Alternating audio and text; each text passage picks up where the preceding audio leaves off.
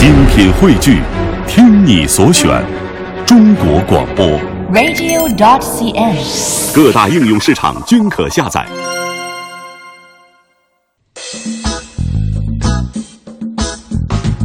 您现在收听的是《华夏之声·都市车天下》，欢迎您继续收听。今天的主角可能名称听起来觉得有些陌生，叫做凯翼汽车。实际上，它是由奇瑞汽车推出的一个最新的品牌，而我今天驾驶的这辆车就是凯翼汽车最新推出的第一款产品，叫做凯翼 C3。作为一款定位于紧凑型的家用轿车呢，它的动力配置也可以说比较朴实啊，是一台奇瑞代号叫做四七七的1.5升发动机，最大功率80千瓦，最大扭矩146牛米，整体表现可以说是中规中矩，匹配的是一台五档手动变速器，而且这台变速箱也是奇瑞自己制造的。这台发动机怎么说呢？它的动力并不能说啊、调教的多么的激进突兀，整体的输出非常的平缓线性。呃，值得一提的是，它给人的一种感觉是非常的厚实，就是低速情况下扭矩输出可以说非常的丰厚啊。不光是表现在起步比较轻松这一点上，而且在这几天试驾当中，我们曾经有这个在坐三个人的情况下，二档去爬一些稍微陡的坡，这台发动机表现的也可以说非常的从容啊，大气不喘，根本就没有那种声嘶力竭或者说那种让你觉得很累的那种那种情况。二档情况下可以表现非常的从容，而在正常驾驶情况下，它的输出也是比较的偏平缓啊，不是特别的暴躁。由于它的这个整体功率和扭矩数值并不是太高，所以，呃，当你速度起来以后，呃，这个情况下再加速，就需要稍微等一下了。但是也不是用太长时间，基本上在高速上你也就就能达到它的这个最高限速了。这台发动机表现的不太喜欢的一个地方就是它的噪音稍微有些高。虽然这个发动机盖上是有隔音棉的，但是当你转速一起来，比如现在接近三千转，行，在前方可以传出非常明显的发动机的这个咆哮声，所以整机的噪音控制还有运转的平顺性，我觉得还是有提升的空间。虽然噪音有些大，但是整体表现还是不错的。但是这台手动变速箱，我觉得手感可能不是那么让人满意啊，整体表现有一点松散，而且入档的时候不是特别顺畅，有比较大的阻力，质感不是太好。虽然是奇瑞自己制造的，值得鼓励，但是我想在这个手感上能不能再提升一下呢？在底盘悬挂配置上，它使用的是呃这个级别非常常见的前麦弗逊后纵臂扭转梁非独立悬架，整体的表现我觉得，呃，在韧性的同时有一点点脆的这这么一种感觉啊，就是有一点点偏硬，一般的震动都还好，稍微有一点大的时候。传递到车厢内的震动就显得稍微有一点生硬了，而且当遇到一些比较大的凹凸不平的时候，整辆车会有稍微比较明显的弹跳。另外，它原厂配套的这个加通轮胎胎噪也不是特别乐观，所以这辆车行驶起来，除了刚才说的发动机噪声之外，这个胎噪也是一个比较明显的噪声源。其实这两点噪音的改变，我觉得对于奇瑞或者凯翼汽车来说，应该不是什么难事儿。呃，提升的话，整个行驶的质感将会有一个很大的这个进步。那么在视频的一开始我说了，这是凯翼最新推出的一款偏向于家用的紧凑级轿车。那么空间相信是很多朋友关注的地方啊、因为它尺寸严格来说并不大，四米多一点，轴距是二五幺零。那么它的空间表现怎么样呢？我们接下来就进入空间体验的环节，来吧。其实。这辆车虽然尺寸并不大，但是它尽量在这个并不大的三维尺寸下面，给你营造出比较大的空间。首先，乘坐空间，我觉得我就挺满意的啊，尤其是这个头部啊，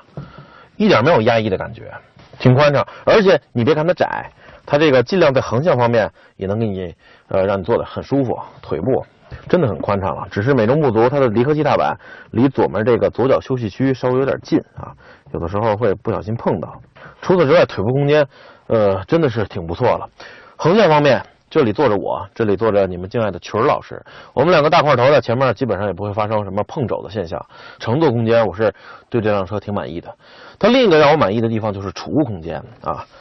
你看车门板上很大的这个储物槽，放三瓶水没有问题。前面是我很喜欢的，多次重复过的，随手就能够到的这个杂物盒啊，你上车以后随便往里一放就可以。后面还有这个杯架、储物盒等等的，确实储物空间也还是挺宽敞的。对，还有这里，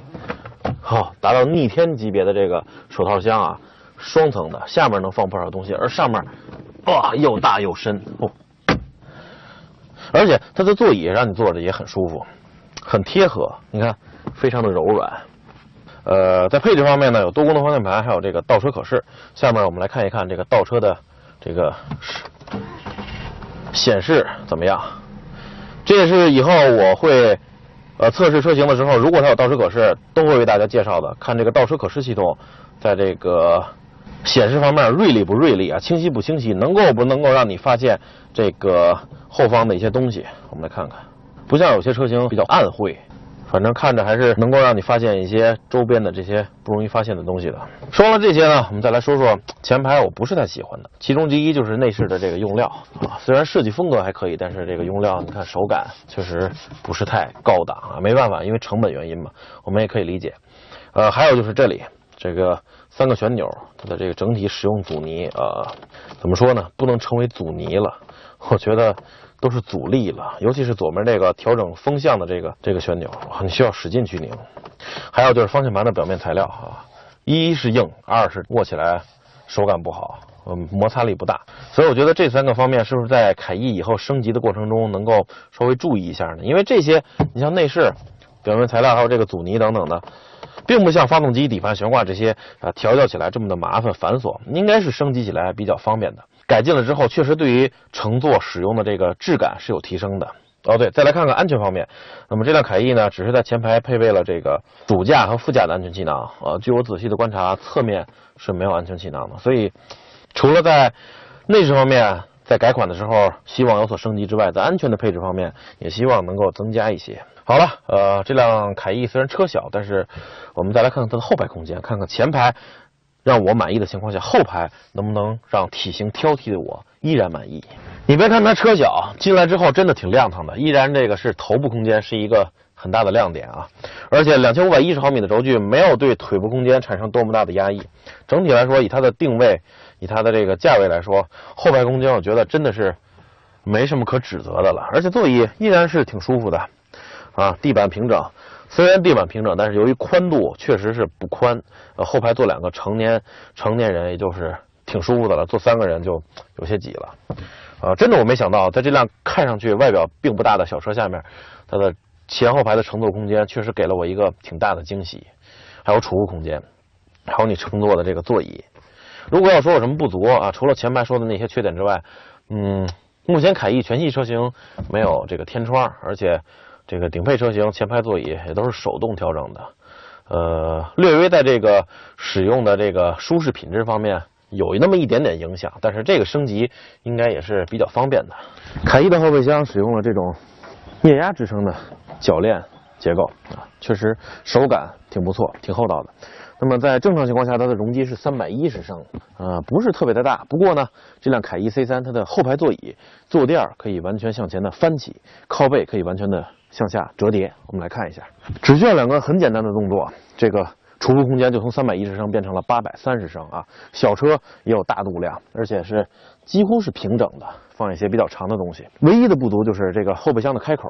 稍微有一点点窄，所以这也跟它的造型有关，因为屁股比较短小嘛，所以放一些比较宽的东西可能需要重新的摆放一下。整体来说，这辆车在空间方面的各种组合，呃，给我们的实用性带来的便利。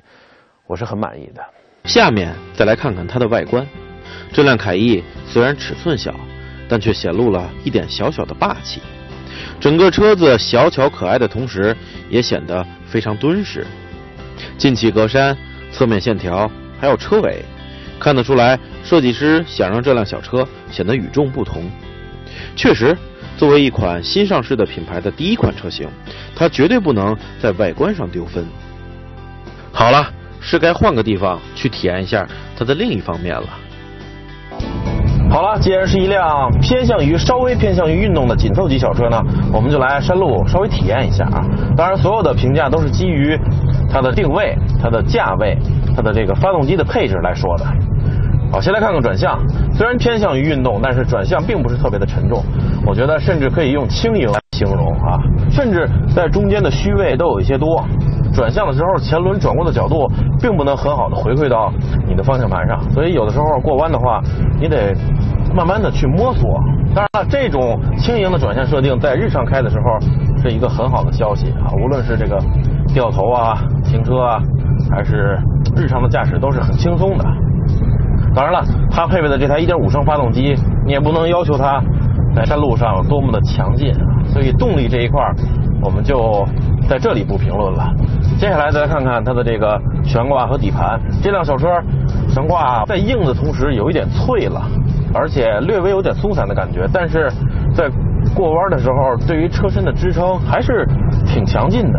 因为毕竟这辆车的车身它的重量并不大，只有一千一百公斤多一些，所以整个小车在过弯的时候显得很轻盈。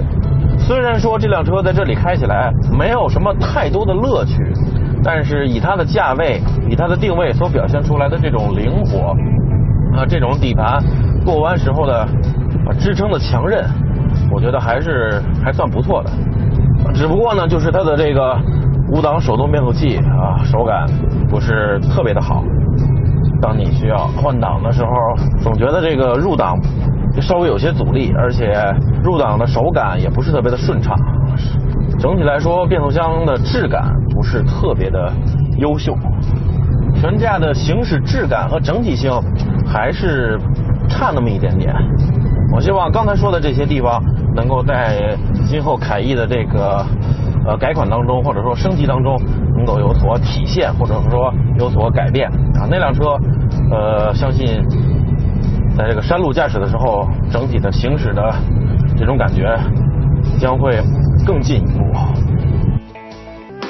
作为一个新品牌的第一款车型，凯翼 C3 确实还有一些不足。但另一方面，在经济车这个领域，让大家又多了一个选择，这难道不是一件好事吗？希望今后在试驾凯翼第二款车型的时候，能够看到它巨大的进步。让我们一起等待吧。